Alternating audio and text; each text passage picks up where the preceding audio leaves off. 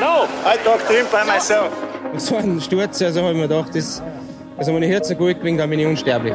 Wegt sie mich nicht mehr, oder wie schaut's aus? Oh ja, aber wir müssen leider schon zum zweiten Durchgang. Ja gut, so ein Wappler bin ich jetzt auch nicht. Und wir sind auch der erste Sportverband der Welt, der klimapositiv wird. Bei den Projektionen zum Beispiel, wie viele Skigebiete sind noch schneesicher. Da sind ähm, Ende des Jahrhunderts entweder ein Drittel noch schneesicher in Österreich, wenn wir nichts tun, oder zwei Drittel, wenn wir Klimaschutz betreiben. Engagieren sich auch für Friday, Future for Friday ist ähm, Friday for Future. Gestern beim Heimfahren haben wir so gedacht, in 20, 30 Jahren gibt es noch den Abfahrtsport? Ich hoffe ja. Diese Folge wird präsentiert von Atomic. Seitdem ich denken kann, bin ich auf Atomic Ski unterwegs und dieser Ausstatter ist bei allem, was ich bis jetzt gemacht habe, immer hinter mir gestanden. In Sachen Klimaschutz sind sie, so wie wir alle, nicht perfekt, aber sie arbeiten hart an sich und sind am Weg in Richtung klimaneutrale Zukunft. Unter atomic.com slash sustainability findet ihr Übersicht, wie Atomic versucht, Vorreiter im Bereich Klimaschutz zu sein. Ja, servus bei der nächsten Folge von der No Snow Show. Heute sind wir mit ein bisschen Verspätung unterwegs, tut mir leid. Aber ich glaube, das kann passieren. Verzeiht es mir. Und dafür haben wir heute das erste Mal einen Gast aus der Schweiz nämlich ein Chris. Hallo Chris. Hallo, servus. Danke für die Einladung. Ja, voll gern, danke, dass du da bist. Ähm, was führt dich nach Innsbruck zu mir her? Ja, hauptsächlich, hauptsächlich diese Aufnahme. Ah. Ähm, außerdem treffe ich mich mit anderen FreundInnen vom Aktivismus hier aus Wien, also Menschen aus Wien. Ja. Und vor allem äh, bin ich nach Innsbruck gefahren, um mal ein paar Tage mir eine Auszeit zu nehmen. Wir hatten gerade viele ähm, Protestaktionen in Vorarlberg die letzten Wochen. Hm. Und jetzt habe ich mich dazu entschieden, mal ein paar Tage Urlaub zu machen von dem Ganzen und mich zu erholen. Jetzt hast du es ja schon kurz angeschnitten, du bist ähm, auch Klimaaktivist. Ganz genau. Das ist richtig. Ja, das ist richtig. Ähm, mit wem, bei was für einer Organisation oder bei was für einer Gruppe bist du da dabei?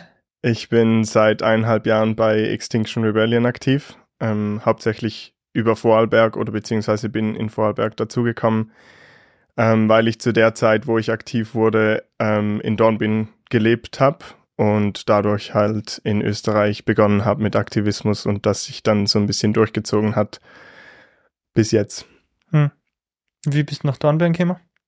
Ähm, ich habe dort ähm, gelebt und ähm, trainiert ich war Sportschütze, ähm, leistungssportmäßig und also zu der Zeit und habe ein Jahr lang mit österreichischen SportlerInnen zusammen trainiert am Olympiazentrum in Dornbirn, um halt meinen Horizont ein bisschen zu erweitern, um ähm, anders und intensiver trainieren zu können und habe deshalb in Dornbirn gelebt. Hm. Okay. Ja, das sind jetzt schon ziemlich viele Informationen. Wo fangen wir an? Ähm, wie kommst du dazu, dass du Sportschütze warst? Meine Mama hat mich mal mitgenommen, weil sie das gemacht hat und immer noch macht, selbst. Also sie ist selbst Sportschützin, ähm, mehr im Freizeitbereich. Und dann meinten sie so, ja, du kannst mal mitkommen. Und irgendwie, da war ich irgendwie neun oder so. Und das hat sich dann irgendwie immer weiterentwickelt ähm, bis zum Profisportler eigentlich. Also du hast es dann wirklich professionell betrieben? Ja, ich war ähm, ein Jahr lang ähm, profimäßig unterwegs, sprich, habe nichts mehr nebenbei gearbeitet und habe dann danach aber wieder ähm, im 20% Pensum gearbeitet. Hm. Gibt es da einen Kader oder so? Ja, genau. Ich war im, in der, im Schweizer Nationalteam ähm, seit ich 20 war, circa. Warst bei Großereignissen ja schon? Ja, genau. Also während ähm, meiner Juniorenzeit war ich bei einer EM und bei einer WM und bei diversen anderen internationalen Wettkämpfen auch. Mhm. Was war so dein größter Erfolg? Ähm, bei der einen Union AM bin ich, glaube ich, auf Rang 30 gekommen oder so. Also ich war jetzt noch nicht ähm, on top. Ich war noch am Weg quasi und ähm, ja, aber das war so etwa das Highlight, glaube ich. Gratuliere. Danke.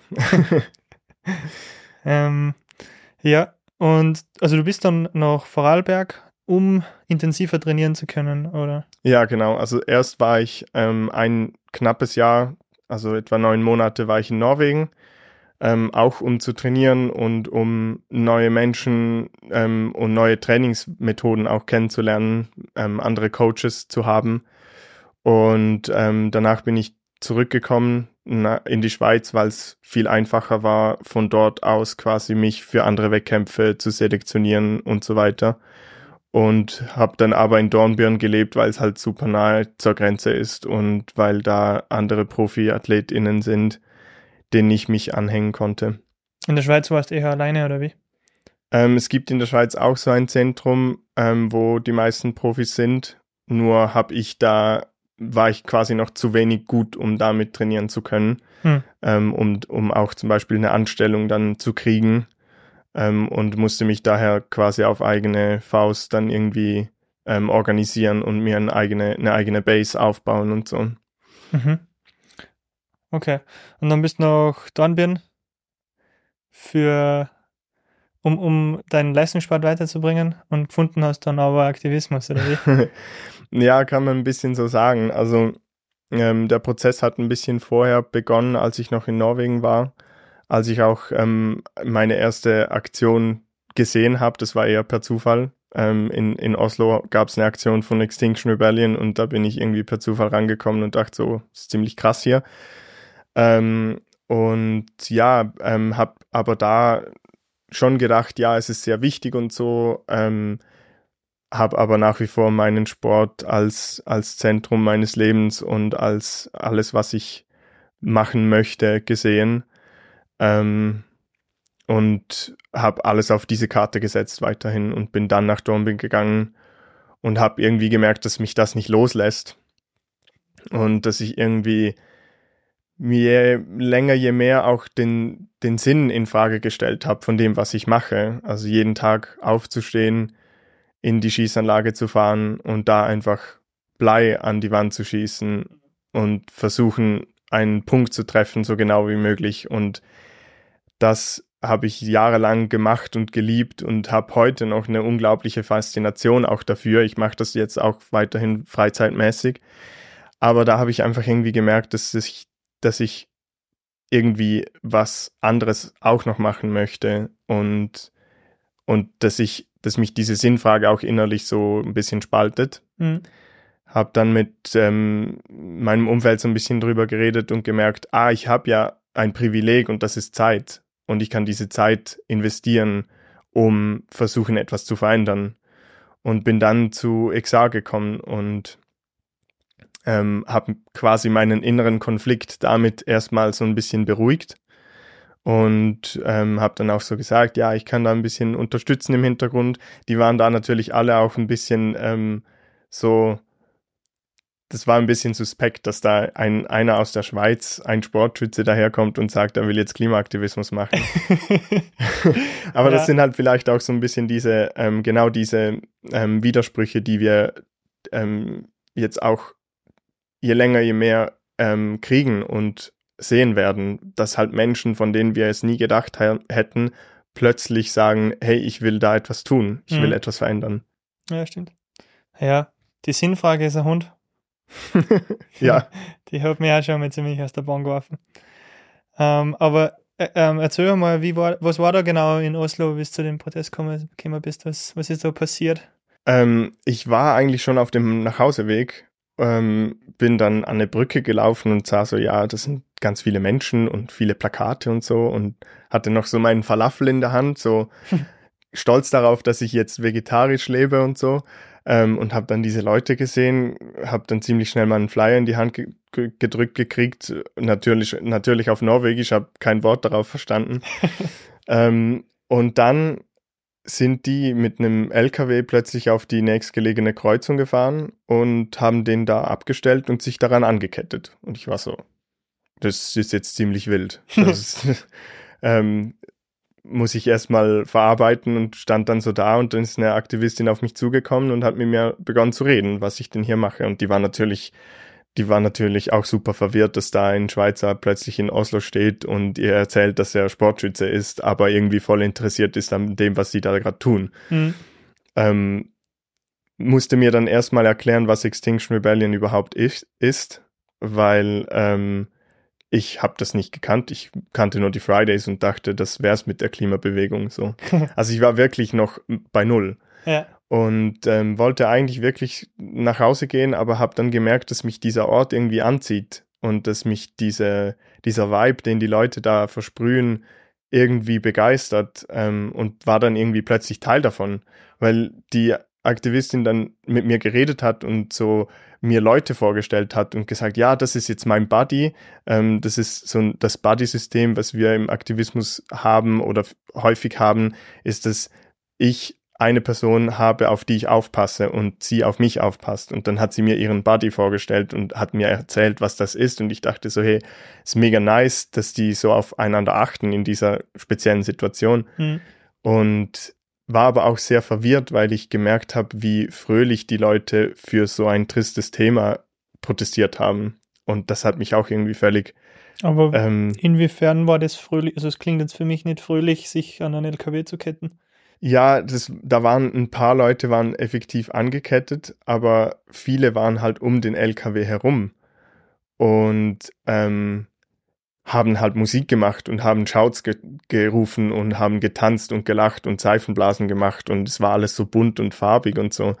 Und das war halt irgendwie verwirrend, weil ich hätte heulen können, nur daran zu denken, was die Klimakrise macht Ja. und gleichzeitig die Leute so zu sehen, dieses, diese Freude zu versprühen das war irgendwie, ähm, das hat mich irgendwie gecatcht und ich habe irgendwie gemerkt, es muss nicht zwingend so sein, dass wir alle weinen bei einem Protest. Wir können auch für etwas kämpfen und dabei auch irgendwie versuchen, zumindest ein bisschen Spaß zu haben. Hm. Ja, klingt, klingt sinnvoll eigentlich. Ähm, erklärt doch einmal, ähm, was Extinction Rebellion überhaupt ist. Bitte. Mhm. Ähm, Extinction Rebellion ist eine, eine lose ähm, Bewegung, ähm, für, die für, sich für Klimaschutz einsetzt, ähm, ist so ungefähr 2019, 20 entstanden und ähm, versucht durch ähm, zivilen Ungehorsam Druck auf die Politik ähm, auszuüben, aber auch auf Medien zum Beispiel und versucht Aufmerksamkeit zu generieren für die Klimakrise und für mehr Klimaschutz. Okay, und welche Methoden wendet es dann oder Extinction Rebellion? Ähm, wir setzen zum Teil auf Straßenblockaden. Ähm, jetzt in Vorarlberg haben wir aber versucht, den Fokus zunehmend auf ähm, politische Aktionen zu setzen, also wirklich bei den EntscheidungsträgerInnen vor Ort Druck zu machen ähm, haben jetzt im Juli und im Oktober bei der Landtagssitzung in Vorarlberg ähm, eine Protestaktion gemacht, wo wir die Tiefgarage zum Landtagsgebäude blockiert haben Mhm. und quasi die PolitikerInnen auf dem Weg zur Arbeit ähm, so begrüßt Gestört. haben oder gestört haben, je nachdem. ähm, für die einen war es wahrscheinlich begrüßen, für die anderen war es eher so stören. Ja. Ähm, und das ist für mich auch einer der Unterschiede ähm, und auch was wir jetzt strategisch versucht haben, uns halt so auch wirklich anders zu formieren als die letzte Generation in Österreich, ähm, weil wir zwar dieses Mittel der Straßenblockaden sehr legitim finden, ähm, aber auch merken, dass es viele Leute gibt, die das die sich darin nicht wohlfühlen und wir wollen denen als Extinction Rebellion auch eine andere Art des Protests geben und wollen auch die verschiedenen Strategien gleichzeitig fahren. Mhm. Und ich zum Beispiel fühle mich halt viel wohler und das ist genau das, was ich in Oslo halt so, was mich so gecatcht hat, ist so dieses bunte und Lachen und Musik machen und irgendwie die Welt, die wir uns vorstellen, auch gleichzeitig versuchen zu leben. Ja. Und bei der letzten Generation ist es halt ähm, zu zeigen, dass es wirklich ernst ist und das halt so schnell und so oft wie möglich und so effektiv und Mhm. effizient wie möglich, was wir halt nicht schaffen. Wir, wir ähm, planen halt sechs Wochen an so einer Protestaktion, weil es halt sehr viel Timing braucht, ähm, vor den Landtag zu gehen, weil da ist halt zum Beispiel Sicherheitspersonal oder andere Dinge ähm, und die würden uns halt in kürzester Zeit dort wegtragen und wir brauchen diese Zeit, damit es überhaupt wirksam ist. Also wir müssen ein paar Stunden dort bleiben können. Mhm. Dafür brauchen wir spezielle Blockadeelemente und wir wollen mit dem Protest auch gleichzeitig eine Geschichte erzählen. Also bei dem letzten Protest hatten wir eine drei Meter große Spinne aus Beton, weil es darum ging, die Tunnelspinne, ein Tunnelbauprojekt in Feldkirch zu verhindern. Also wir versuchen auch kreativ zu sein in unseren Protesten und so halt eine andere Form des Protests auch zu machen. Welche Blockadeelemente habt ihr da dabei gehabt? Ähm, also zum einen war das, war das die Spinne, die aus Beton war und zum anderen hatten wir so ein Bambusgerüst, das nennt sich Beacon, mhm. kommt ursprünglich aus ähm, XA ähm, von England. Da ähm, das ist halt so ein ausgebauter Tripod, für die, die einen Tripod kennen, das sind so Bambusstangen, die mit Stahlseilen verbunden sind und dann hält das ganze statisch in sich. Und das ist halt auch wieder was. Wir haben dafür einen Tag trainiert, damit wir das Ding überhaupt zusammengebaut kriegen. Das sind so drei so Stützen und in der Mitte hängt ein Mensch drinnen. Ist das genau, das? das ist der Tripod. Ja. Und der Beacon ist quasi die ähm, weiterentwickelte Version. Da berühren sich, das sind dann insgesamt sechs Bambusstangen und die berühren sich aber gegenseitig nicht. Die sind nur verbunden mit Stahlseilen Aha. und es hält in sich, weil es statisch symmetrisch hängt. hängt. Oben, Doch, oder? da hängen dann zwei Menschen drin. Ah. Und es ist auch nicht wie ein Tripod. Ein Tripod ist meistens so drei Meter hoch, wenn überhaupt. Mhm. Ähm, eher so zwei bis drei. Und ein Beacon ist halt eher so ähm, fünf bis sechs Meter hoch und dementsprechend auch schwieriger zu räumen. Okay, also der Sinn von dem Ganzen ist einfach, dass es sehr schwierig ist, das Teil schnell wegzubringen. Ja, genau. Beziehungsweise ähm, den Menschen da oben zu holen, ohne dass man verletzt, oder? Ja, genau. Und somit halt Zeit ähm, herzukriegen, ja. in denen wir unsere Message droppen können. Es klingt sehr kreativ und sehr aufwendig. Ja, das ist halt genau der Punkt, warum auch viele, also die letzte Generation ist auch so ein bisschen entstanden aus Menschen von XR, mhm. die gesagt haben, das, was wir hier tun, das braucht enorm viel Zeit und Energie und wir können nicht zwei oder dreimal im Jahr eine solch große Protestaktion machen. Wir müssen das jede Woche haben mhm. und dann kannst du es halt nicht machen mit super kreativen Elementen, sondern dann musst du halt hingehen, anpicken und dich wegtragen lassen. Ja, hat in meinen Augen beides seine Daseinsberechtigung. Absolut, das unterstreiche ich sofort. Und ich finde es auch sehr gut, dass es so eine Diversität gibt an verschiedenen Protestformen und Organisationen. Ganz genau. Also das ist das, was ich auch immer versuche zu sagen. Und es gibt auch nicht nur ziviler Ungehorsam. Mhm. Und es gibt auch nicht nur die, die sich irgendwo anketten oder ankleben. Es gibt ganz viele Dinge im Hintergrund, die gemacht werden können. Ähm, es ist halt einfach aus meiner Sicht so, dass ziviler Ungehorsam inzwischen das effektivste und beste Mittel ist, was wir noch haben. Ja, ich habe letztens auch mit dem äh, Reinhard Steurer äh, Podcast-Aufnahme gemacht. War eine gute Jetzt, Folge. Dankeschön. ähm, war für mich ein sehr interessantes Gespräch. Ähm, und da haben wir halt auch gesagt, ja, das ähm, zivile Ungehorsam ist eigentlich das letzte legitime Mittel, das Absolut. uns noch bleibt. Mhm. Wäre gut, wenn es dann, wenn es mit dem aufgehen wird. Genau. Also ich, ich merke auch diesen, diesen, diesen Zwiespalt tatsächlich. Also wir haben jetzt im Juli eine riesengroße Aktion gemacht. Wir haben ähm, diese Kampagne aufgezogen gegen diesen Tunnelbau. Vielleicht ein bisschen Kontext, der wird in Feldkirch wird ein riesengroßer ähm, Kreisverkehr unterirdisch gebaut. Der soll gemäß Schätzungen 300 Millionen kosten, ähm, wird wahrscheinlich bis zu einer Milliarde sein. Und eigentlich verstehen, zumindest ist mein Eindruck, dass eigentlich schon alle, dass das absoluter Blödsinn ist und dass das so aus der Zeit gefallen ist. Also sogar die die JVP in Feldkirch nennt dieses Projekt vor vorgehaltener Hand ähm, das Milliardengrab. Aber sie trauen sich halt nicht, das Rückgrat zu zeigen und den Großen quasi zu sagen, hey, das ist absoluter Blödsinn, ihr verbaut unsere Zukunft. Ja. Und jetzt haben wir ähm, im September und Oktober einen Monat lang Protestaktionen gemacht und wir haben uns wirklich, wir haben wirklich viel Zeit darin investiert und das, was passiert ist, ist halt eigentlich nichts. Und jetzt stehen wir halt vor der Wahl, was machen wir als nächstes? Hm. Was haben wir noch für Mittel, die legitim sind? Also wir können ja jetzt nicht ähm, hingehen und einfach die Bagger sabotieren. Das werden wir nicht tun, weil das ist nicht mehr friedlicher ziviler Widerstand. Es ist nicht mehr gewaltfrei. Ja. Ich merke, ich spüre diesen Zwiespalt und da halt nicht noch mehr zu radikalisieren, ist halt extrem wichtig, dass wir immer da uns darauf besinnen, wir sind gewaltfrei und wir bleiben das auch, weil das ist legitim. Mhm. Kommen wir nochmal zurück. Äh, also du bist nach Feldkirch gekommen, nein, nach Dornbirn. Mhm. Du bist nach Dornbirn gekommen. und äh, hast da dein Training absolviert und bist gleichzeitig bei XR eingestiegen. Und zuerst ein bisschen im Hintergrund was gemacht, oder? Und dann wahrscheinlich ähm, hast, hast Gefallen daran gefunden und ähm, hast du, denke deine, deine Kollegen auf der Straße kannst du auch nicht im Stich lassen? oder? Ja, das kann man so, so etwa zusammenfassen. Es war so, dass wir etwa zwei, drei Monate nachdem ich angefangen habe, ähm, haben wir einen Vortrag gemacht ähm, über die Klimakrise und über zivilen Ungehorsam.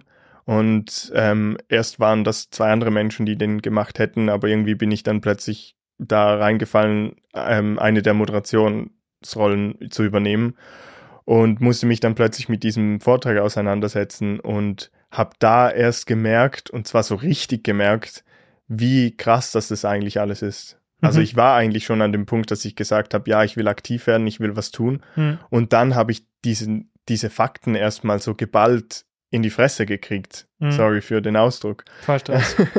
ähm, halt das wirklich mal so vors Gesicht gehalten zu kriegen, ja. was, was wirklich auf uns zukommt.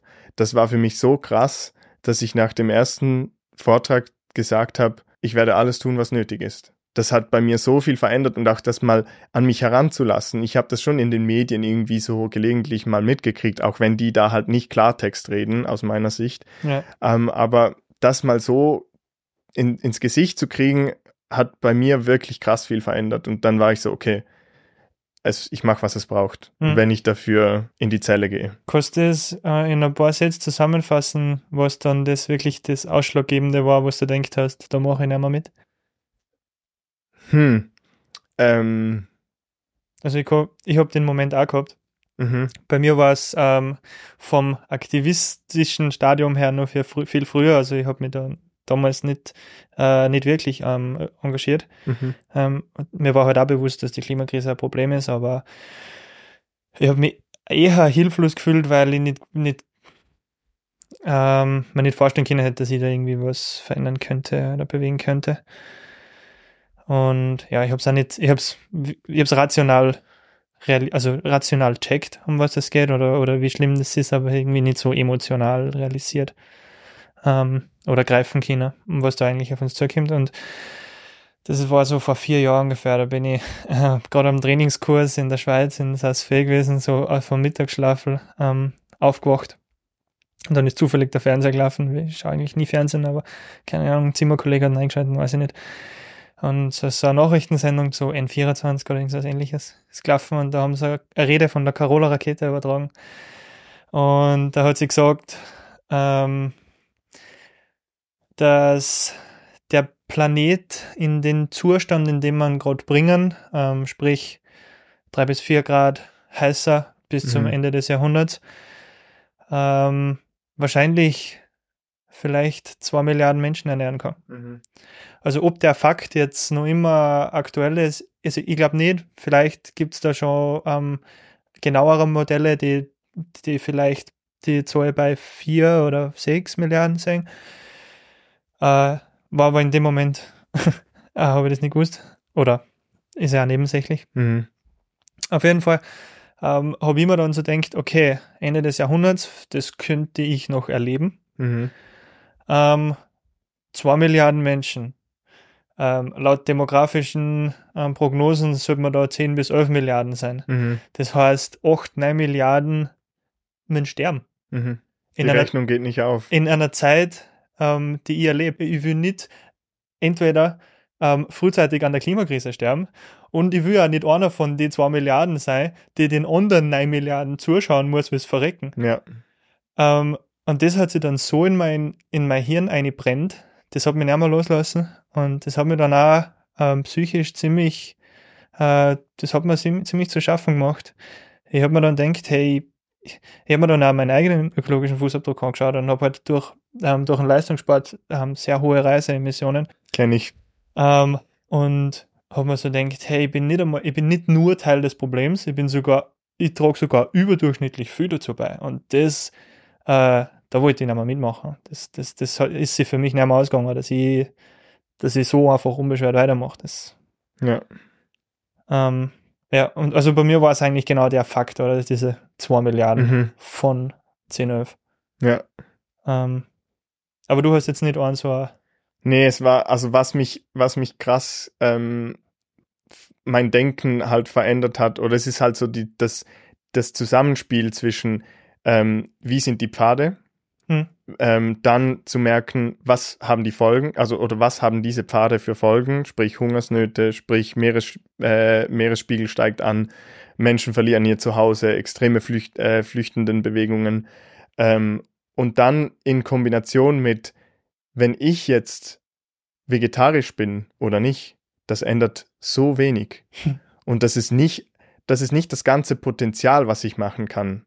Und das in Kombination war für mich dann so, okay, ich will mich nicht dahinter verstecken, jetzt weniger Fleisch zu essen oder nicht. Ich will mein, mein ganzes Potenzial, was ich dafür geben kann, etwas zu verändern, als Einzelperson ausnutzen. Hm. Und das hat für mich in dem Moment geheißen, ziviler Ungehorsam. Und halt ein, ein, Stück, ein Stück weit auch Risiko auf mich zu nehmen. Ja.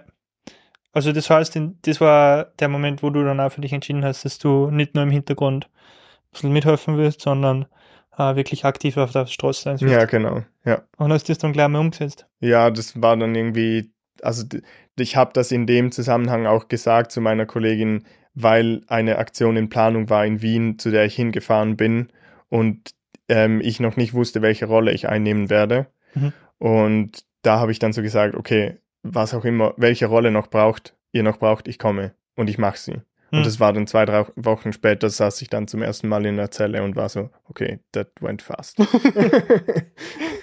ähm, aber ist das normal, dass man dann gleich einmal mitgenommen wird und ähm, ins Patz wird man da mitgenommen, oder? Ja, genau, ins, ins Polizeianhaltezentrum. Äh, ja, genau. Ja. Ähm, das ist so, wenn man seine Identität nicht preisgibt. Und das hat dann zur Folge, dass sie einen 24 Stunden mitnehmen können mhm. ähm, zur Identitätsfeststellung. Wenn sie das nicht hinkriegen in der Zeit, dann ähm, lassen sie uns wieder gehen und wir kriegen keine Geldstrafe. Aber ist das so schwierig, dass das innerhalb von 24 Stunden oft nicht schaffen?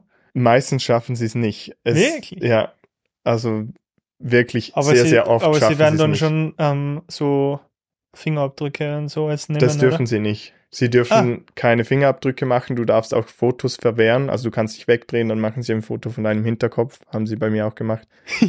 sie versuchen dann so Spielchen wie, ähm, ja, äh, unterschreib mir das mal. Und dann. Damit der Handschrift. Ja, genau. Ja. Oder dass du halt dann mit deinem Namen unterschreibst. Ah. Weil, weil das so in unseren Köpfen ist das ja so drin. Ja. Oder sie haben uns nachts um, um zwei und um vier Uhr einmal geweckt und gesagt, so, wollt ihr nicht doch sagen, wie er heißt? Und wenn du dann so im Halbschlaf bist, dann musst du dir erstmal klarkommen, dass du jetzt gerade nicht sagen sollst, wie du heißt. Mhm. Oder sind gekommen und haben halt gesagt, ja, draußen ist schön Wetter, wollt ihr nicht mit euren Freundinnen ähm, Fußball gucken gehen oder so. Also solche Stories, das ist wirklich und, und das war in Wien, das war absolut unprofessionell wie sie das versucht haben. Inzwischen in Vorarlberg haben sie bei, bei FreundInnen von mir probiert, wirklich so mit so, ja, also alle anderen haben ihren Namen schon bekannt gegeben, zum Beispiel die Marina Hagen-Karneval. Ähm, ja. Die hat ihren Namen schon ge bekannt gegeben. Nur wusste halt die Aktivistin im Verhör ganz genau, dass Marina eh bekannt ist, weil, ja. weil bei LG und so. Ja. Und, oder halt so, dann haben sie Fotos von der Datenbank ab, abgeglichen mit dem Foto von ihr und den Bildschirm so hingehalten, dass sie es halt so am Rande mitbekommt, um ihr halt zu sagen, hey, wir bemühen uns. Und dann zwei, zwei Stunden später haben sie sie gehen lassen. Also sie haben nicht mal die 24 Stunden aus, ausgeschöpft. Und obwohl sie nicht festgestellt haben, nee. wer, wer sie ist. Sie haben es probiert und dann gemerkt, okay, die sagt nichts und dann haben sie sie gehen gelassen. Ähm, okay. Klingt wie so, wie so Spielchen, was Eltern mit ihren Kindern machen, oder? Ja. Yeah. So. Sag mal, wer mein Vasen kaputt gemacht hat. Ja, oder auch so, also die kommen dann wirklich auch mit so dann Argumenten. Dann darfst du wieder spülen gehen. sie kommen dann auch mit so Argumenten wie, ja, sie bündeln hier gerade Einsatzkräfte und wegen ihnen sterben Menschen oder werden Kinder geschlagen oder so. Hä? Und das ist dann halt, wir können jetzt darüber lachen, weil es ja absolut irrsinnig ist. Aber wenn du halt dann da sitzt und gerade auch sehr viel erlebt hast, wie zum Beispiel irgendwie aus einem aus einem Eisenrohr rausgeschnitten zu werden oder so Hm. und halt dementsprechend auch ähm, emotional schon viel passiert ist an dem Tag und dann kommen solche Fragen, Hm. ist halt absolut absurd Mhm. und ist halt krass, dass ihnen so wichtig ist, unsere Identität zu kennen.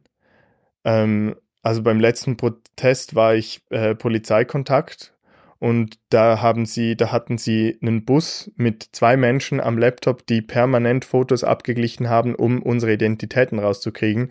Und die haben mich schon mit meinem Nachnamen angesprochen, bevor ich meinen Ausweis überhaupt hergegeben habe. Also anscheinend sind wir extrem wichtig.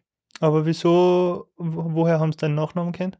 weil ich inzwischen schon mal ähm, meine ID hergegeben habe. Also das war nur dieses eine Mal in Wien, wo ich meine ID verweigert habe und danach ähm, beim nächsten Protest war es halt so, dass wir am Morgen eine, eine Aktion gemacht haben und am Nachmittag musste ich arbeiten gehen, dann konnte ich nicht 24 Stunden in die Zelle sitzen. Mhm. Dann habe ich halt meinen Ausweis hergegeben und die speichern das halt alles ab. Aber hat das dann taktische Gründe, dass man probiert, ähm, nicht erkannt zu werden? Oder wieso gibt es nicht von Haus aus einfach immer solche Personalien noch? Ja, es kostet halt jedes Mal zwischen 50 und 700 Euro. Und wenn wir halt im Jahr drei, vier, fünf oder halt wie bei LG zehnmal das machen, dann ist das halt, dann, das kostet halt extrem viel Geld. Ah, okay, und wenn es deine, deine Person nicht kennen, kannst du nicht strafen. Ja, genau. Ah, Das sind eigentlich rein pragmatische Gründe. ja. Also muss man dann abwägen, entweder 24 Stunden in die Zelle oder, oder zahlen. Ja, genau. Und wenn du halt deine ID einmal bekannt gegeben hast, dann ist die Wahrscheinlichkeit sehr groß, dass sie es nachher auch immer rauskriegen. Ja. Dann musst du es eigentlich gar nicht mehr groß probieren. Hm. Was war dann deine Rolle bei dem Protest in Wien? Ähm, da bin ich auf der Straße gesessen und habe mich in einem mm, umgebauten Ölfass angekettet. Also Innen mit den, mit den Händen. Ähm, die Ölfässer hatten so Stahlrohre eingelegt, Mhm. eingeschweißt und ähm, da haben wir halt unsere Hände drin angekettet. Dann haben wir so eine Line, also so eine Linie quasi gezogen mit den immer Ölfassperson, Ölfassperson. So. Ah, Um halt zu zeigen, wie schmutzig das Ölgeschäft ist. So. ja. Und so habt ihr Straßen blockiert. Ja, genau. Eine ja, eine Kreuzung. bestimmte. Ähm, beim Naschmarkt eine Kreuzung. Hm. Ähm, also das hatte eigentlich nichts mit dem Protest an sich zu tun, Okay. ähm, sondern wurde halt darauf geschaut, wie sich, ähm, wie sich eine Kreuzung gut sperren lässt, zum Beispiel ohne die Öffis zu blockieren. Das ist auch einer der Unterschiede von XA, dass wir halt versuchen, auch eine Umfahrung zu gewährleis gewährleisten, dass es zwar, zwar Chaos gibt, aber dass die Menschen nicht komplett blockiert werden. Ja, und vor allem, dass Öffis zu, also Ja. Öffis Alternativen haben. Ja, und genau. Nicht komplett Ja. behindert werden. Wann war das ungefähr? Also, wie lange ist das her? Das war im Mai 22, also vor eineinhalb Jahren. Mhm. Das war meine erste Aktion. Ja. Und ist dann gleich, sind dann gleich mehrere draufgekommen oder wie? Ähm, nee, wir haben dann erste Aktion in Vorarlberg organisiert. Damals war halt unser Team noch irgendwie, wir waren da so drei, vier Leute in Vorarlberg, die XA getragen haben oder die halt was aktiv gemacht haben. Mhm. Ähm, und haben dann erste Protestaktionen gemacht und viele Vorträge gehalten, um halt Menschen zu mobilisieren. Das hat auch ganz gut geklappt. Ähm, und haben dann so im Oktober, also ziemlich genau vor einem Jahr, die erste größere Aktion auch gemacht, wo auch ähm, österreichweit Menschen dazugekommen sind. Mhm. Und währenddessen warst du aber die ganze Zeit noch im Leistungssport als Sportschütze? Ja, genau. Also per Ende September 22 habe ich dann aufgehört. Warum? Ähm, die Frage nach dem Sinn ist zurückgekommen. ich konnte die erstmal stillen mit, ähm, ich mache ja was. Und dann aber zu merken, das, was ich mache, ist eigentlich nicht alles, was ich machen könnte, ähm, hat mich halt immer wieder eingeholt. Und eben auch diese Fakten zu, zu hören und zu wissen und zu spüren, dass da halt einfach wirklich mehr ist als mein persönliches Ziel. Und zu wissen, wenn ich morgens aufstehe und in den Skistand gehe, um mich persönlich zu verbessern, alles, was ich, was ich jahrelang gemacht habe, hat da dem Zweck gedient, meine Fähigkeiten zu verbessern und meine persönlichen Ziele zu erreichen. Mhm. Es hat niemandem anderen etwas genützt. Und das halt zu wissen und ähm, das im Hinterkopf zu haben während des Trainings oder auch während Wettkämpfen, das hat mich halt extrem beschäftigt Hm. und hat mich halt auch blockiert in meinen Leistungen. Und ich habe gemerkt, wenn ich diesen Zwiespalt nicht auflösen kann, dann werde ich auch meine Ziele nicht erreichen. Also Hm. ich habe mich dann gefragt, ja, wie werde ich mich wohl fühlen, wenn ich erstmal im Flugzeug sitze, um zu einem World Cup zu fahren, nach Hm. Rio oder zu fliegen. Und ich wusste halt, ich werde mich nicht gut fühlen dabei. Ich werde mich, ich werde mich scheiße fühlen, ich werde mich nicht wohlfühlen und das wird mich in meinen Leistungen blockieren. Ja. Ja, ich kenne das Gefühl sehr gut. Also, ich habe das ziemlich, ähm, ziemlich gleich erlebt, wie, also nach diesem Moment, von dem Fall, von dem Mhm. ich vorher erzählt habe, bin ich, bin ja die Saison danach eigentlich, habe ich mich täglich fragen müssen, was ich eigentlich da noch tue. Mhm. Wie ich, hast du dich oder wie hast du dir die Frage beantwortet? Ähm, ich muss sagen, meine Motivation hat dann sehr schnell abgenommen. Mhm. ähm, und dadurch auch und auch die Freude an dem, was ich da mache. Also ich habe ich hab das wirklich nicht mehr genießen können, dass ich da unterwegs war und Skifahren gehe und so. Und während der Saison war ich mir dann auch sehr sicher, dass ich nach der Saison meine Karriere beenden werde. Mhm. Ähm, Aber das meine- hast du nicht kommuniziert, Nein, das habe ich kaum gesagt. auch nicht mit Menschen in deinem näheren Umfeld. Nicht wirklich, ne? Ja. Ich meine, ich Wenn es erstmal ausgesprochen ist, ist es, ist es was anderes, oder? Ähm, es, ja, es war so, ähm, nein, ich habe es keinem erzählt. Ähm, das wollte ich irgendwie so mit mir selber ausmachen. Mhm. Und ich habe meine Karriere eigentlich nur deswegen nicht sofort beendet, ähm, weil ich gewusst habe, es sind Arbeitsplätze von mir abhängig. Das Mhm. heißt, wenn ich jetzt, wenn ich mitten in der Saison meine Karriere beende, dann hat mein Servicemann kein, keinen Job mehr oder beziehungsweise keine Aufgaben mehr. Er Ja. hat schon einen Vertrag, aber ja, das, die wollte ich nicht so in den Stich lassen und bin, habe mir deswegen gedacht, fast die Saison noch fertig und lass das dann. Ähm, und wie gesagt, die Erfolge in der Saison waren nicht so schlecht, dass ich mir gedacht habe, ja, ich brauche mir über die Frage eigentlich gar nicht mehr so viel Gedanken machen, weil die Entscheidung wird mir jetzt eh abgenommen, weil ich aus dem Kader fliege. Mhm. Und dann kann ich, kann man es sowieso nicht leisten, dass ich noch weitermache. Und es war dann aber so, dass ich nochmal eine Chance gekriegt habe vom Skiverband und nochmal im Kader blieben bin. Und da, da habe ich dann irgendwie das nächste Dilemma gehabt, weil ich mir gedacht habe, das ist eigentlich eine Riesenchance. Und es so viele von meinen von meine Kindheitsfreunden, die mit, mit mir gemeinsam angefangen hab, haben, den Sport zu betreiben, äh, die würden die würden auch extrem viel geben für diese Chance und ich habe jetzt das Privileg, ähm, diese Chance zu bekommen und Mhm. Will es einfach so weghauen. Das hat sich auch falsch schon gehört, äh, angefühlt. Und dann habe ich sehr lange gekämpft mit mir und ähm, irgendwann habe ich das dann halt auch mit meiner Sportpsychologin besprochen. Ja. Und mit der gemeinsam habe ich dann eigentlich diese, äh, diese Strategie entwickelt, zu sagen, ich probiere ähm, richtig erfolgreich zu werden, bleib dabei, mach den Sport, Mhm. ähm, gib alles, probier richtig erfolgreich zu werden und dann halt eine Plattform und eine Reichweite zu haben, Ja. um ähm, auf das Thema aufmerksam, aufmerksam zu machen. Mhm. Ähm, das ist eigentlich seitdem, seit die vor vier Jahren, seit dreieinhalb Jahren, ähm, eigentlich mein, meine Hauptmotivation und mein täglicher Antrieb, Mhm. weiter an mir zu arbeiten. Ja. Ja. ja, das mit dem ähm, eine Chance zu kriegen, war bei mir so ein bisschen ähnlich. Mhm. Also in dieser letzten Saison, in der ich diesen Zwiespalt hatte, ähm, oder beziehungsweise schon in, der, in dem Halbjahr bevor diese Sinnkrise überhaupt aufgetaucht ist, habe ich die besten Fortschritte meiner bisherigen Karriere gemacht. So in der Zeit, in der ich in Dornbirn war, nach Norwegen, da habe ich wirklich extreme Schritte gemacht und gleichzeitig zu merken, hey, das fühlt sich nicht mehr gut an, war halt extrem krass und emotional für mich auch. Mhm. Und ich habe dann, war aber immer noch in dem Status ähm, provisorisch im Kader und wusste halt, wenn meine Leistungen nicht wirklich hochgehen, dann werde ich im Herbst wahrscheinlich rausfliegen.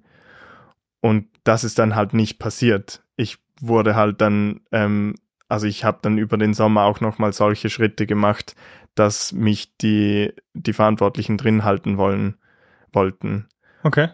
Also ich war auch eigentlich kurz vor dem Aus und ähm, hätte dann bleiben können. Mhm. Das war auch krass. Also warst du auch in der Situation, dass du Ja. eigentlich eine Chance gekriegt hättest Ja, genau. und nicht sicher warst, ob du das überhaupt willst? Ähm, das Ding war, dass ich mich schon eigentlich im Frühsommer entschieden habe, dann ähm, per Herbst meine Karriere zu beenden und halt im Sommer einfach nochmal so richtig Dampf zu machen. Und ich habe halt auch gemerkt, ab dem Zeitpunkt, wo ich ähm, mich dazu entschieden habe, aufzuhören, habe ich halt alles losgelassen. Und da habe ich halt gemerkt, okay, jetzt mache ich es nur noch zum Spaß. Hm. Jetzt sind noch drei, vier Monate vor mir und da gebe ich einfach, da, da genieße ich jeden Wettkampf. Und genau das ist dann halt gelungen und dementsprechend habe ich enorme Fortschritte gemacht und dementsprechend wollten sie mich dann eigentlich drin behalten. Aber du hast einfach gesagt, na. Ich habe das ähm, noch nicht öffentlich kommuniziert, weil mir wichtig war halt, ähm, dass ich nicht direkt rausgeschmissen werde, wenn ich jetzt sage, per Ende September bin ich raus, dass sie dann halt sagen, ja gut, dann brauchen wir dich nicht mehr, weil mhm. das hätte passieren können. Ja. Ich wollte diese die Saison noch fertig machen und habe das eigentlich wirklich erst dann ähm, entschieden oder beziehungsweise öffentlich gemacht, als ich schon den Bescheid hatte, du bist auch nächstes Jahr noch dabei. Hm. Und das war halt, also ich hätte immer noch den Rückzieher machen können. Ich hätte immer noch ja. sagen können, ah, jetzt, wo ich wieder dabei bin, kann ich ja eigentlich noch mal eine Saison anhängen. Mhm. Das hat sich aber falsch angefühlt. Hm. Ja, spannend. Eigentlich zwei, zwei, zwei Personen in einer ähnlichen Situation und dann mhm ähm, ja. andere, die andere Option gewählt. Ja, ich glaube halt, der Unterschied ist so ein bisschen, dass ich mit meiner Sportart wahrscheinlich nie oder nur extrem schwer diese Plattform erhalten hätte, weil mhm. es halt eine nicht so populäre Sportart ist wie Skifahren. Im Skisport musst du eigentlich fast, ja, du musst eigentlich Olympiamedaillengewinner werden, damit du irgendwas zu sagen hast oder damit dir irgendwelche Leute zuhören oder du ein bisschen Öffentlichkeit kriegst. Ja. Und ähm, das war halt auch noch so weit entfernt. Ich dachte mir halt erst so, ja, ich kann jetzt beides machen, noch bis 2028, ähm, wenn die Olympischen Spiele sind, ähm, weil 2024 war eher schon ein bisschen knapp von den Leistungen her. Mhm. Und das war halt immer mein großes Ziel. Ich wollte immer zu den Olympischen Spielen mhm. und wollte da halt zu oberst stehen und weil das auch so ein bisschen das Höchste ist, was wir haben bei uns. Ähm, und dann irgendwann ist mir aufgefallen, ja, wait, wir haben jetzt die nächsten ein bis zwei Jahre, die sind so entscheidend, was wir mit der Klimakrise tun. Ich kann mir jetzt nicht einfach sagen, ich mache bis 2028 ein bisschen beides. Hm. Das geht sich nicht aus. also, ich habe mir da einfach was schön geredet ja. und wusste, dass ich bis dahin auch nicht die Plattform kriege, die ich bräuchte, um wirklich etwas verändern zu können. Ich glaube, das ist die Chance ist halt bei dir viel größer, beziehungsweise du hast ja jetzt schon eine gewisse Reichweite, die du nutzen kannst. Mhm. Ja, aber auch drei Jahre noch, also nach der Entscheidung. Mhm. Nur deine Entscheidung war halt schon früher. Ja. Aber, also, ich frage mich dann auch oft,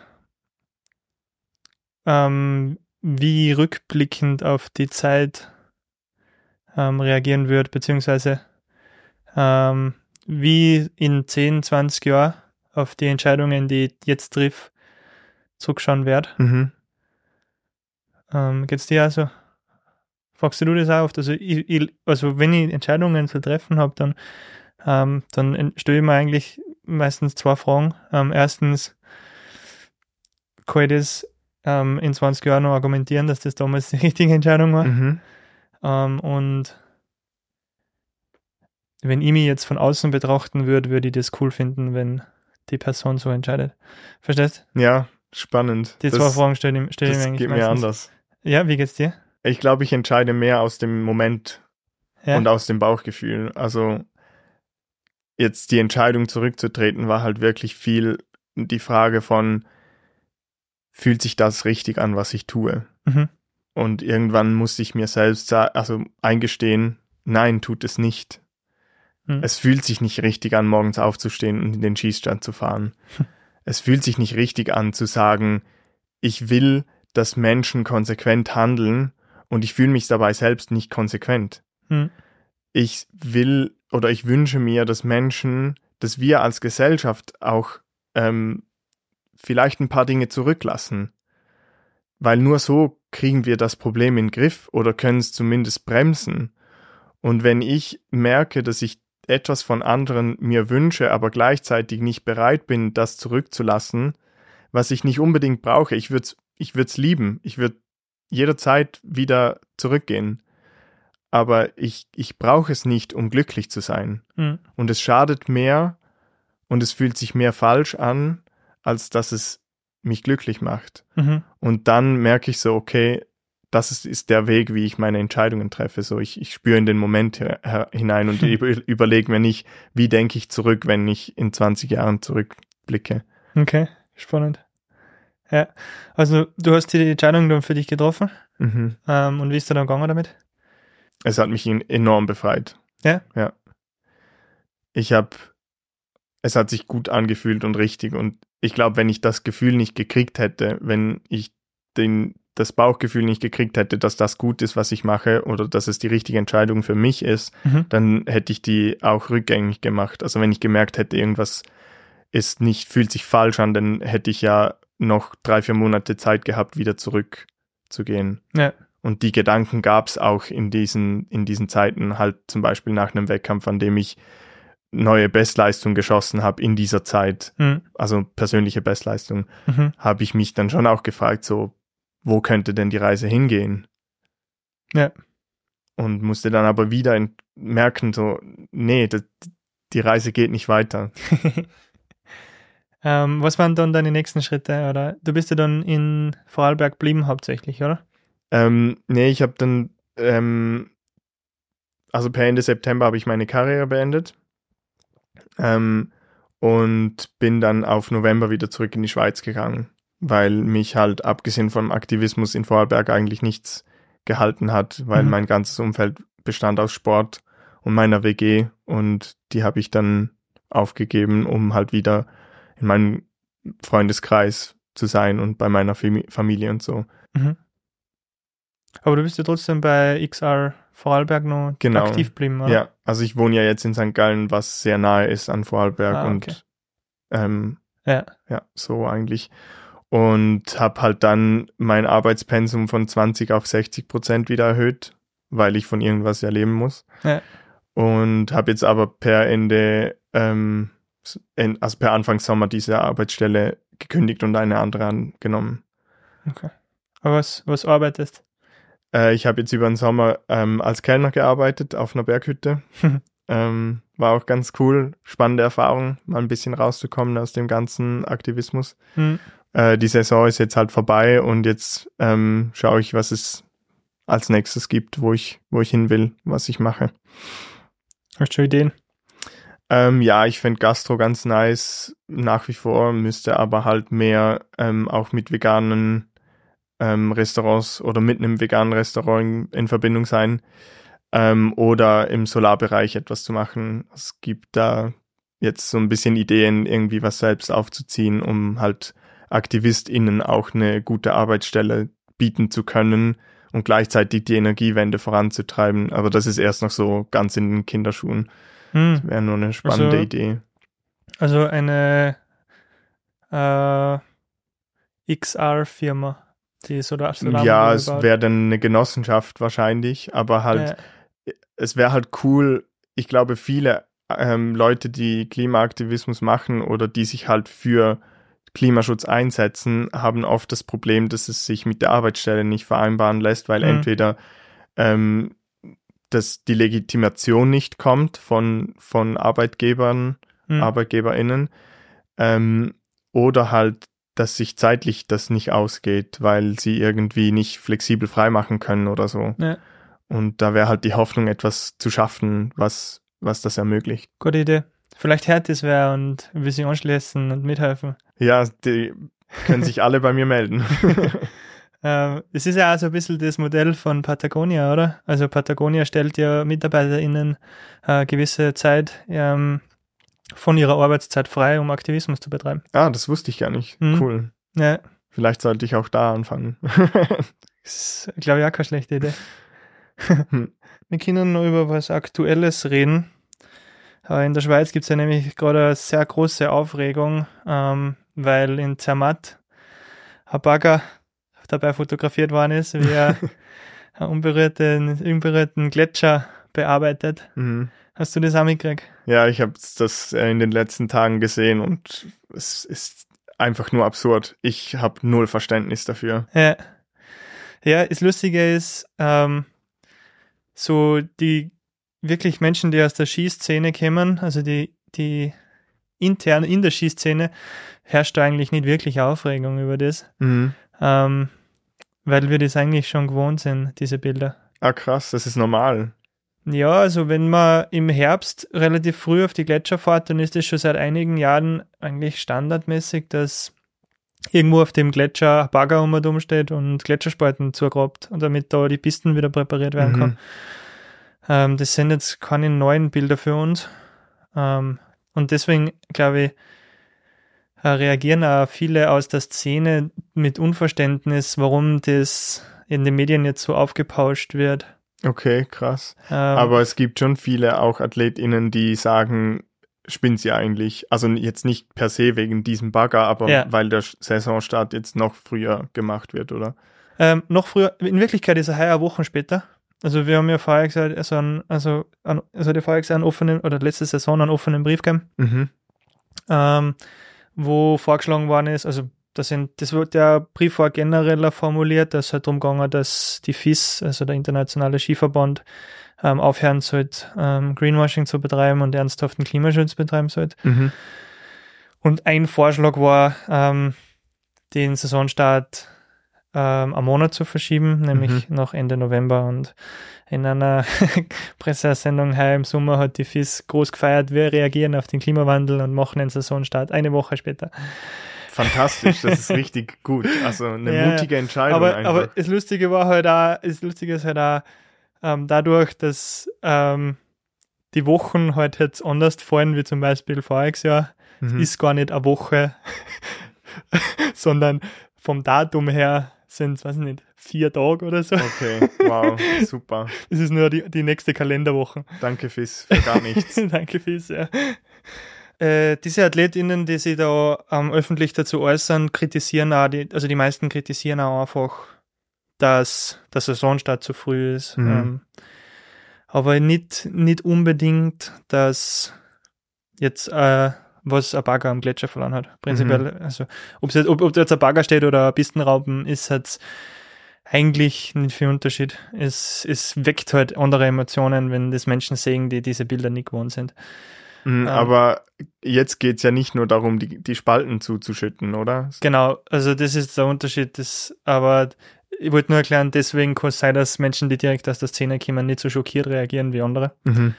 Ähm, aber in Zermatt ist ja jetzt so, dass erstens ähm, da Pisten präpariert wird, wo eigentlich normalerweise keine Pisten ist. Mhm. Also die Strecken äh, ist nicht vollkommen ähm, normale Publikumspisten, sondern da müssen ein paar Gebiete oder ein paar Teile vom Gletscher präpariert werden, die eigentlich unberührt sind. In Anführungsstrichen, unberührt. Ähm, das macht das Ganze schon wieder ein bisschen heißer, weil man halt nicht sieht, wie der Bagger auf der Piste steht, sondern wirklich im natürlichen Eis. Mhm. Ähm, was in meinen Augen aber auch noch äh, rechtfertigbar ist, oder? Wenn es der Abfahrt machen willst, immer, ich bin, ich, ich, man, wir können komplett gern darüber streiten, ob es nötig ist, in Zermatt Abfahrt zu machen. Also wenn das nötig ist, was sie jetzt machen dazu, dann sehe ich halt das nicht ein. Also Hm, verstehe ich vollkommen. es geht ja da nur wieder um Profit. Also, ja, könnte man jetzt wieder jedem Skirennen vorwerfen, es geht nur um Profit. Also, und prinzipiell bin ich schon dafür, dass wir weiterhin Skirennen fahren. nur halt nicht so, Ja. ähm, sondern vernünftig und mit, mit der Grundvoraussetzung, dass das ähm, nachhaltig und klimaverträglich passiert. Mhm. Äh, aber ich glaube, das, was eigentlich jetzt in meinen Augen der große Skandal ist in Zermatt, ist das, dass sie in Gletscher einen Stöhn bearbeitet haben, wo laut Flächenwidmungsplan eigentlich gar nicht erlaubt wäre. Uff. Ähm, das ist, glaube ich, gestern die Meldung gekommen, ähm, dass dieses Gericht in Wallis, Mhm. glaube ich, ähm, die Bauarbeiten ähm, vorläufig einmal gestoppt hat Mhm. weil das irgendwer anzeigt hat, keine Ahnung, also hab, bin jetzt echt nicht gut informiert. Ich habe nur diesen Artikel durch, ähm, durchflogen, also überflogen. Ähm, das hat halt irgendwer angesagt und das Gericht hat jetzt äh, beschlossen oder festgestellt, dass die Bauarbeiten wirklich außerhalb von dem Gebiet, ähm, der dafür vorgesehen wäre, stattfinden.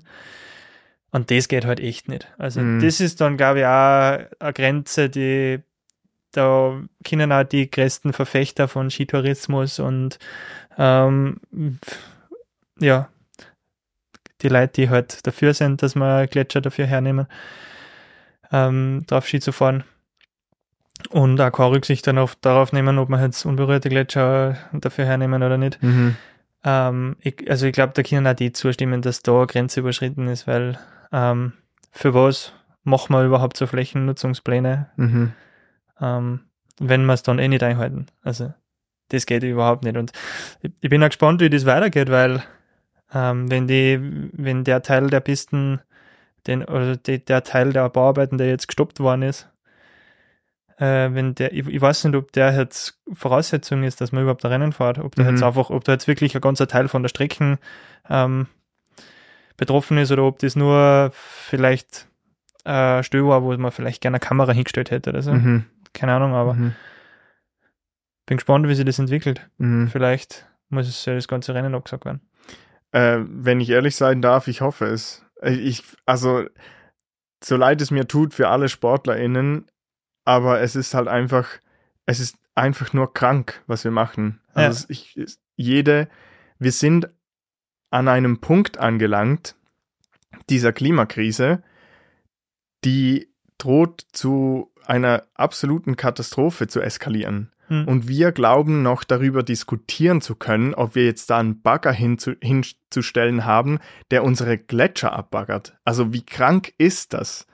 Es sterben Menschen heute schon an der Klimakrise, an den Folgen davon. Und wir diskutieren darüber, ob es jetzt okay ist, solange es im Fläch Flächennutzungsplan drin ist oder nicht. Dafür, dass dann irgendwelche Menschen, sorry, dass ich so direkt bin, aber irgendwelche Menschen den Hügel runterfahren können. Und wir uns daran ergötzen können, wie die jetzt schneller oder weniger schnell sind oder irgendwie einer stürzt und wir dann das super finden und super spe spektakulär ist oder so.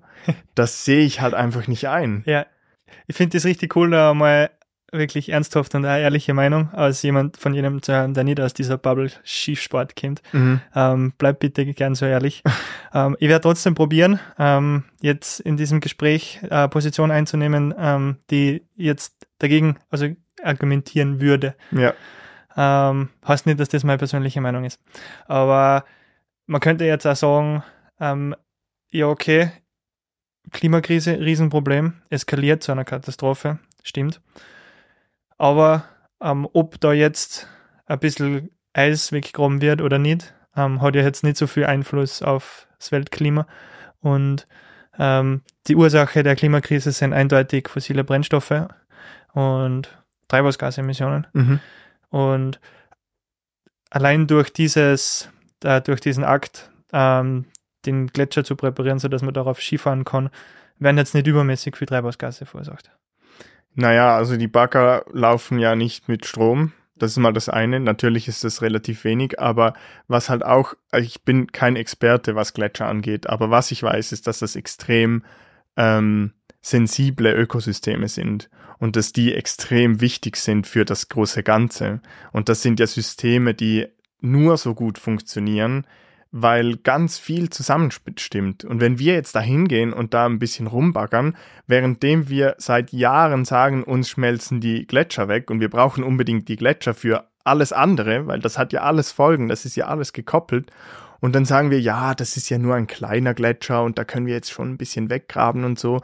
Und an anderer Stelle sagen wir, ja, ja, wir können jetzt da schon eine halbe Milliarde für einen, einen Straßentunnel äh, einsetzen, weil nur wenn wir jetzt diesen Tunnel stoppen, heißt das ja noch nicht, dass wir die Klimakrise stoppen. Ja, aber wenn wir das überall sagen, dann machen wir halt einfach weiter so. Und weiter so wird uns in absolut, in die absolute Katastrophe bringen. Ja. Also wir können jetzt schon darüber diskutieren, ob dieser eine Gletscher so wichtig für uns ist. Wahrscheinlich ist er das auch, ähm, wenn wir uns das ehrlich vornehmen. Mhm. Aber wir sollten halt wirklich alle jeden einzelnen fucking Hebel in Bewegung setzen, den wir haben. Ja, du hast recht. ähm, stimme ich zu. Ich, ich probiere dann, ich probiere nochmal kurz ähm, so Gletscherskigebiete und so generell, ja, Gletscherskigebiete ein bisschen generell zu rechtfertigen. Es ist nämlich so, die Diskussion nervt dich gerade ziemlich, oder?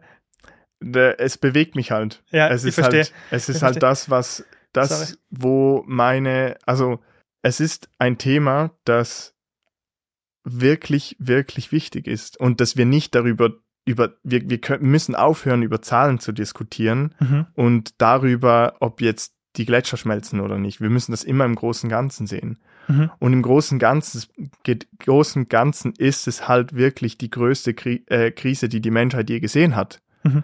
vor der wir stehen.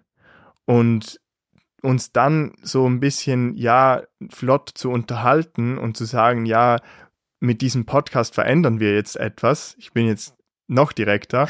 Das ist halt scheinheilig. Ja. Also wir müssen wirklich alles tun, was wir irgendwie können, damit wir dieses Ding in den Griff kriegen. Und de deshalb macht es mich halt auch, also deshalb bringt das mich irgendwie in diese Emotionen rein. Ja, ich verstehe das. Vor allem, weil das Problem so groß ist und die Sachen, über die wir diskutieren, sind so, ähm, so klar, so irrelevant eigentlich. Mhm. Also für mich stellt sich halt nicht die Frage, ja, wie wichtig ist jetzt dieses oder wie, wie schlimm ist jetzt dieses Gletscherskigebiet für Mhm. die Klimakrise, sondern für mich stellt sich die Frage, muss ich im Sommer Skifahren gehen oder nicht? Ja. Mm, nicht unbedingt. Also kann ich auch bleiben lassen. Also mit Ja habe ich eine Zustimmung. Mhm, Also genau. man muss im Sommer Voll. nicht Skifahren. Ne? Ich stelle mir die Frage, ähm, muss ich muss ich mit dem Auto nach Zürich fahren, obwohl der Zug eigentlich schneller oder gleich schnell wäre? Ja, muss ich nicht unbedingt. Ist schon Komfort, mit dem Auto zu fahren. Vielleicht spare ich ein bisschen Zeit bei anderen Strecken, Hm. aber ich finde, wir sollten uns immer wieder überlegen, brauche ich das oder nicht? Ja. Und es geht nicht um den individuellen Konsum, das ist jetzt nur ein Beispiel, aber wir, wir sollten uns fragen, wie wichtig sind uns vielleicht auch die Arbeitsplätze in dem Skizirkus? Die, die die Pisten präparieren. Hm. Oder finden die vielleicht nicht eine, auch eine andere Stelle, weil die würden sofort eine andere Stelle finden. Hm. Es geht halt darum, die Leute dann auch zu begleiten und ihnen zu sagen, hey, du kannst auch das und das machen. Und genauso versuche ich mich halt immer wieder zu fragen, was brauchen wir als Gesellschaft und was nicht. Und dann müssen wir nicht darüber diskutieren, wie viele Emissionen daraus entstehen oder nicht. Ja. ja. Ich probiere mal Gletscherskigebiete rechtfertigen. Mhm. Ähm, äh, es ist nämlich so, ähm, Gletscherskigebiete haben meiner Meinung nach schon ähm, eine Daseinsberechtigung, weil es erstens einmal irgendwie eine, eine Naturerlebnis und äh, ein Outdoor-Sport sind, ähm, der gebündelt funktioniert. Also Menschen werden wahrscheinlich nicht aufhören, ähm, in die Berge zu wollen und, und diese Natur zu erleben und Mhm. die frische Luft und die Höhe und vielleicht auch den Schnee. Ist ja auch extrem wichtig. Ja, und ist ja, also ist erstens wichtig, ähm, dass man irgendwie ja so nicht die Verbindung nicht verliert, dass man irgendwie sehen kann, okay, das ist wirklich schön, das ist schützenswert. Mhm. Ähm, und zweitens halt auch irgendwie einen Ausgleich aus diesem krisengebeutelten Alltag ähm, zu finden. Und ähm, Gletscherskigebiete bündeln halt all diese Menschen an einen Ort, wo es auch Sanitäreinrichtungen, Parkplätze, alles Mögliche gibt. Ähm, was viel nachhaltiger ist, als alle diese Menschen fahren alle irgendwo hin in die Berg ähm, und gehen da herum und ähm, machen halt was machen, keine Mhm. Ähm, und das, also das ist einmal die Rechtfertigung von Skigebiete generell, würde ich sagen. Ja. Weil du sagst, du bündelst, du zerstörst nur einen kleinen Fleck Natur oder nutzt nur einen kleinen Fleck Natur und das drumherum bleibt unberührt. Mhm. Ähm, und die zweite Rechtfertigung, also die zweite Rechtfertigung ist dann wirklich die Skigebiete, die am Gletscher sind. Das sind nämlich ähm, die, die am höchsten gelegen sind. Mhm. Und durch die Auswirkungen der Klimakrise, die wir jetzt schon verursacht haben, werden einfach niedergelegene Skigebiete äh, mit der Zeit wegsterben, weil es ähm, wahrscheinlich nicht mehr äh, wirtschaftlich abbildbar wird, diese zu betreiben. Ja. Deswegen die, die Skigebiete, die überbleiben, ähm, die, die noch Sinn machen, weiter zu betreiben, sind halt die, die was heute Gletscherskigebiete sind. Ähm, nur, dass in Zukunft, wenn einmal die anderen ähm, kleinen oder niedrigeren Skigebiete weg sind, wird gleichzeitig auch der Gletscher weggehen. Mhm. Das heißt, unsere heutigen Gletscherskigebiete sind eigentlich in Zukunft unsere Winterskigebiete. Mhm. Ähm, das ist die Rechtfertigung, die ich habe, wieso man, wieso man äh, überhaupt noch ähm, darüber diskutiert.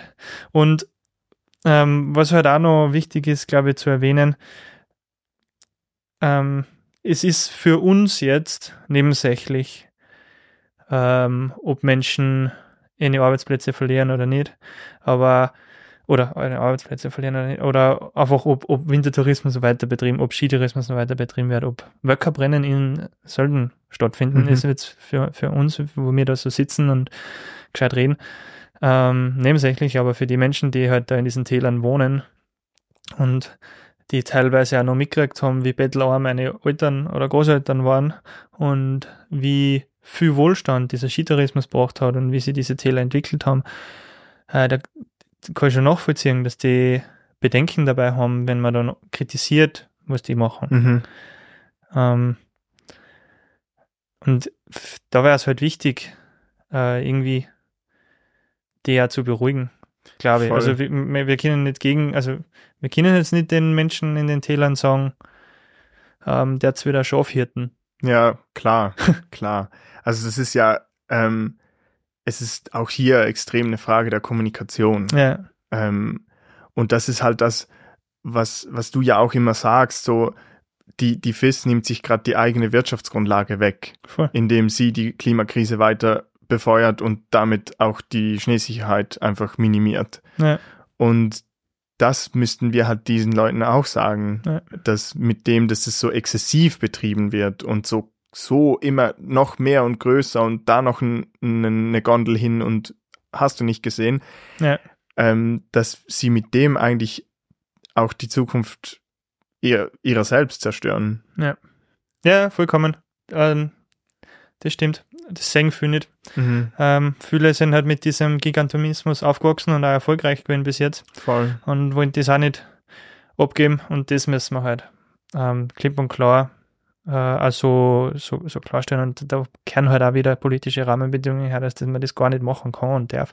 Natürlich. Ähm, es gibt immer noch Pläne da in der Nähe, ähm, im Pitztal zum Beispiel, dass neue Gletschergebiete, unberührte Gletschergebiete erschlossen werden durch Mhm. Gondeln und Lifte. Mhm. Und das ist aufs Schärfste zu verurteilen. Mhm. Also das, Voll. Wir können von mir, von mir aus darüber reden, über das, was schon besteht. Das Genau. halt weiter Ja, zu betreiben. das habe ich vielleicht erwähnen, habe ich vielleicht vergessen zu erwähnen. Deswegen ähm, haben äh, die Gletscherskigebiete ja Daseinsberechtigung, weil die schon Infrastruktur hat, was man Mhm. noch lang weiter benutzen kann Mhm. ähm, und nichts Neues bauen muss. Voll. Ja. Also ich glaube, auch in Zermatt wurde, wurde oder ist geplant irgendwie so eine neue Gondel, die dann irgendwie nach Italien führt oder so. Und äh, also die, die soll auch unglaublich viel Geld kosten und soll hauptsächlich für das obere, die oberen 20 Prozent sein, also preismäßig. Ja. So. Eigentlich etwas für die Reichen. Ja. Und das ist halt absurd. Aber das ist ja ganz zermatt. Ja.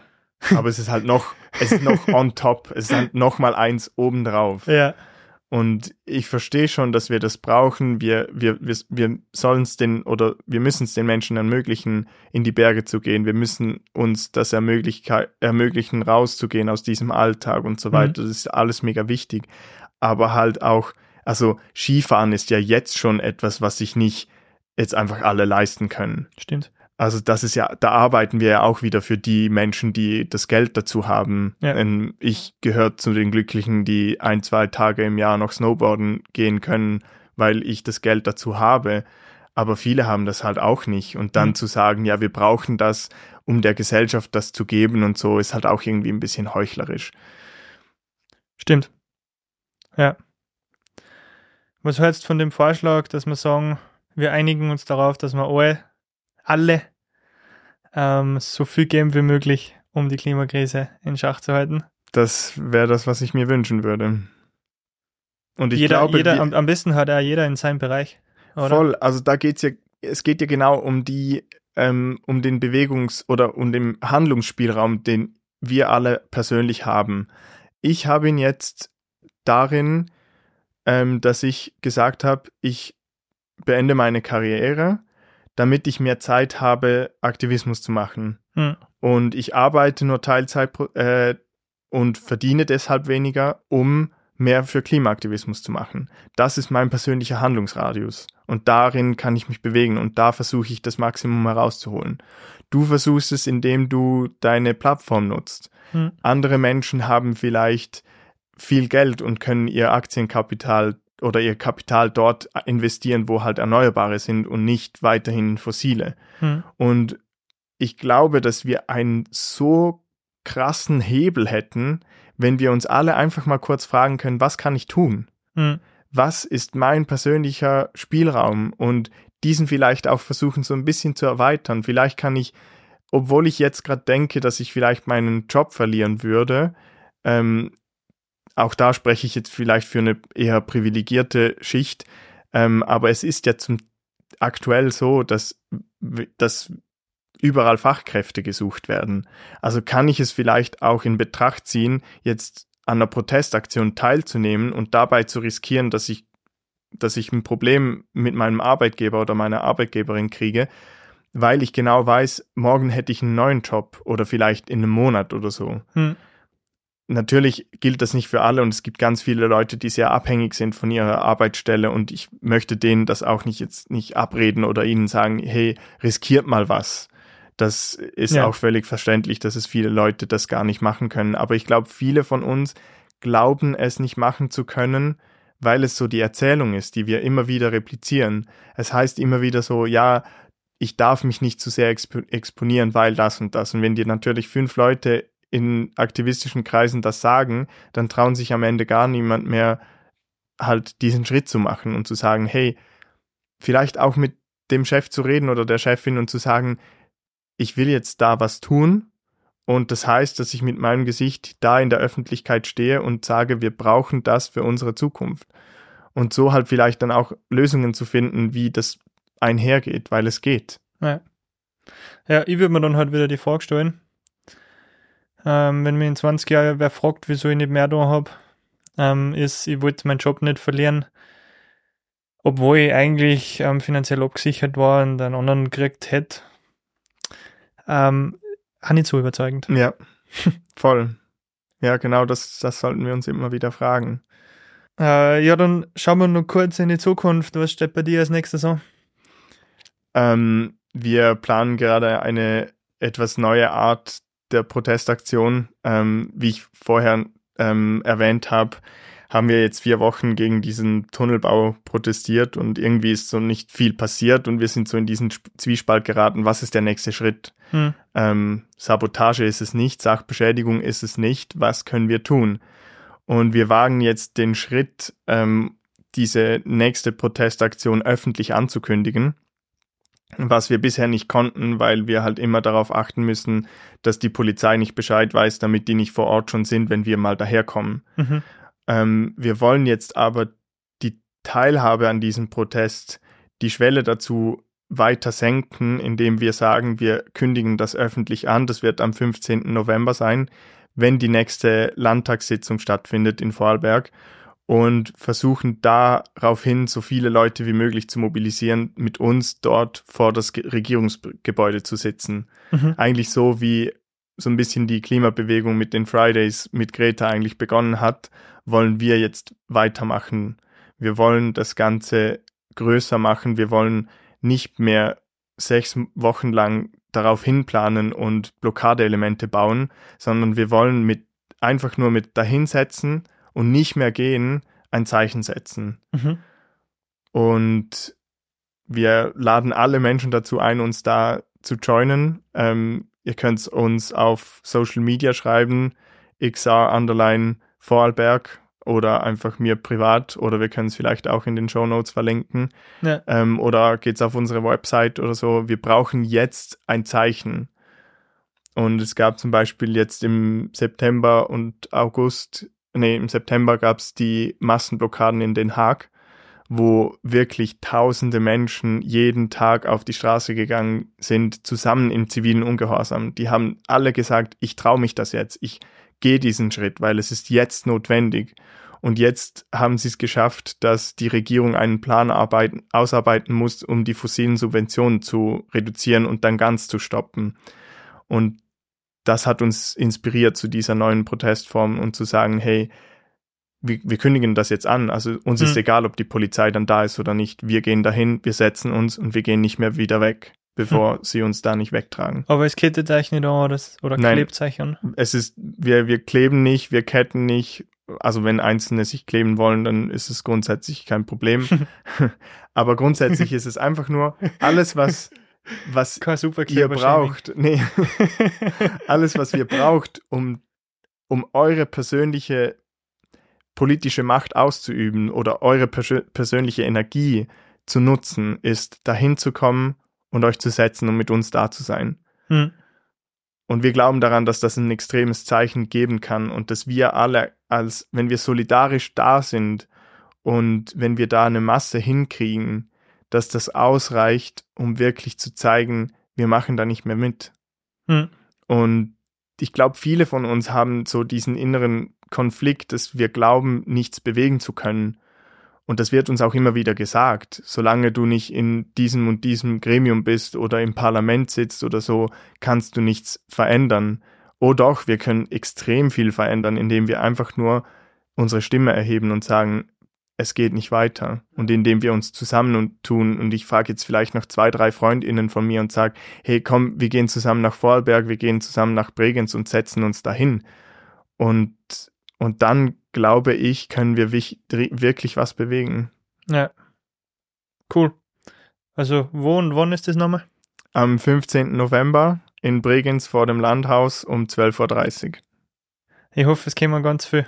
Ja, das hoffe ich auch. Schaut's vorbei. Ja, das war jetzt ein schönes Schlusswort. Danke, dass du zum Podcast gekommen bist und ähm, so spannende Sachen erzählt hast. Danke für die Einladung, war cool. Schön.